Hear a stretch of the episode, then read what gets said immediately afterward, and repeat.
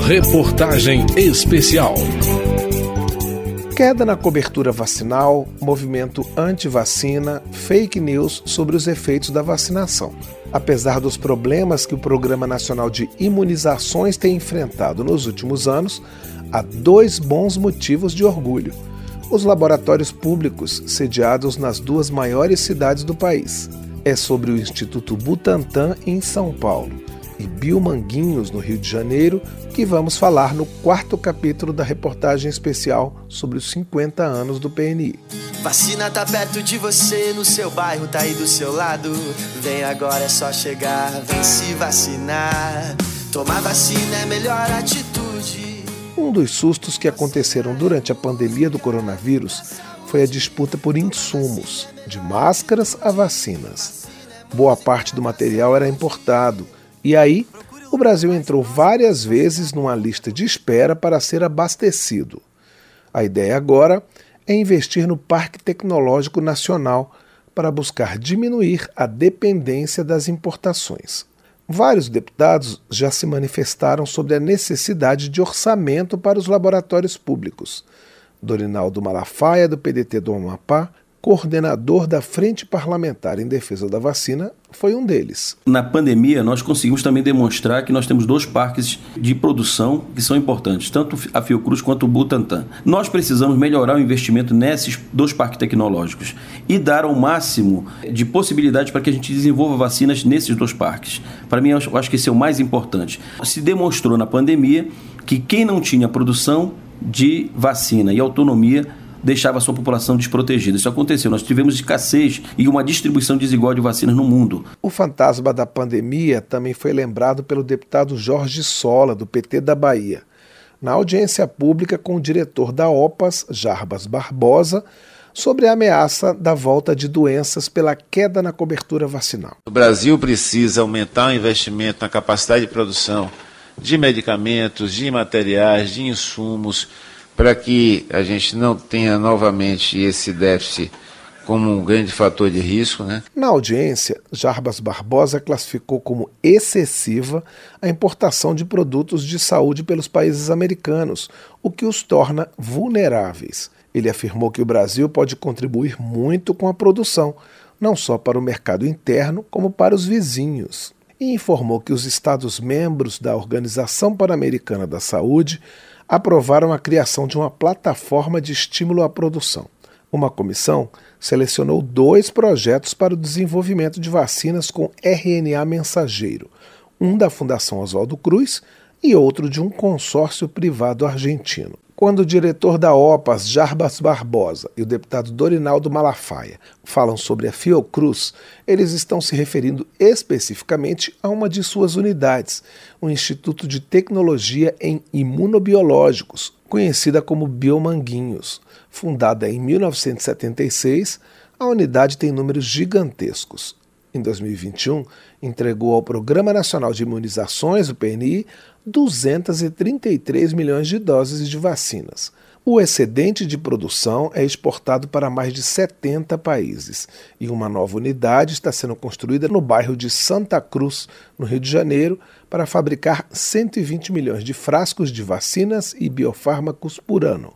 Maurício Zuma Medeiros, diretor-geral de Biomanguinhos, fala de como os investimentos podem fazer os laboratórios públicos almejarem diminuir a dependência dos outros países. Há necessidade de uma intervenção governamental em termos de políticas, principalmente políticas de, de industriais, políticas de incentivo aí à inovação, ciência e tecnologia, para que a gente possa ter um pouco mais de autonomia. Isso ficou realmente, é, mais uma vez, evidenciado né, de forma dramática agora durante a pandemia. Apesar de nós produzirmos no país muitas vacinas, nós ainda produzimos essas vacinas com muitos insumos importados. Em atividade desde 1901 em São Paulo, o Instituto Butantan é o maior produtor de soros e vacinas da América Latina também tem números superlativos. 115 milhões de doses da Coronavac produzidas para combater a Covid-19 e uma média de 105 milhões de doses de vacinas entregues por ano para o PNI. Em 2023, devem ser 124 milhões de doses. José Moreira, diretor médico de desenvolvimento clínico do Instituto Butantan, fala da relação entre esse centro de excelência e a coordenação do Programa Nacional de Imunizações, o PNI. A gente escuta aquilo que são as, as preocupações eh, do PNI em termos de, de, demanda para novos produtos, novos imunobiológicos, não é? Aquilo que seriam produtos inteligentes para que a gente tivesse menos dependência externa e para que a gente conseguisse absorver e oferecer ao governo. Moreira diz que na parte de vacinas, o Butantan atua em duas grandes áreas uma é a das doenças respiratórias, como a influenza. Uma nova plataforma, a Butanvac, ofertará vacina contra a Covid. Também está no planejamento do Instituto uma vacina contra a influenza pandêmica, transmitida por aves. A outra grande área engloba pesquisas em vacinas para combater o Zika vírus, a chikungunya e a dengue.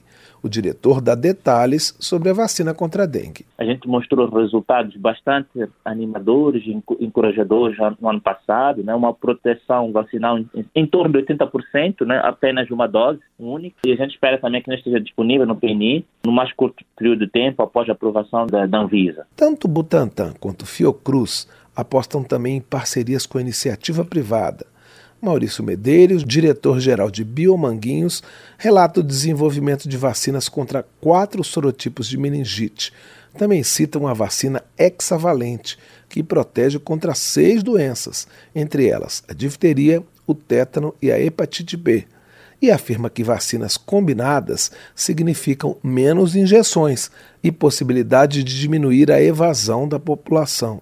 Constam da lista de novidades vacinas contra o Zika vírus e uma nova vacina contra a Covid utilizando RNA mensageiro, além de um alerta contra possíveis novas emergências sanitárias, com o plano de transformar Biomanguinhos em um laboratório de prontidão. Um laboratório em que vão ser definidas ainda algumas vacinas que ficarão pré-prontas, né, já testadas com toda a sua sua segurança testada, toda a sua efetividade testada, toda a sua qualidade testada, elas vão ficar prontas para que possam ser utilizadas numa eventual nova pandemia ou uma epidemia. Quando veio à Câmara para a comemoração dos 50 anos do Programa Nacional de Imunizações, a ministra da Saúde, Nízia Trindade, demonstrou otimismo em relação à recuperação da cobertura vacinal para algumas doenças. Ela informou que a vacinação contra o HPV aumentou 80% em 2023. A da meningite cresceu 100%. A da poliomielite, ao contrário, só avançou 5%, o que mostra que o desafio do PNI ainda é grande. Tomar vacina é melhor atitude. Vacina é muito. O quinto e último capítulo da reportagem especial sobre os 50 anos do Programa Nacional de Imunizações, o PNI, detalha uma estratégia específica de vacinação, a dos pacientes com câncer. O tema foi discutido aqui na Câmara. Eu sou Cláudio Ferreira e convido você a acompanhar o fechamento desse pacote de matérias. Reportagem especial.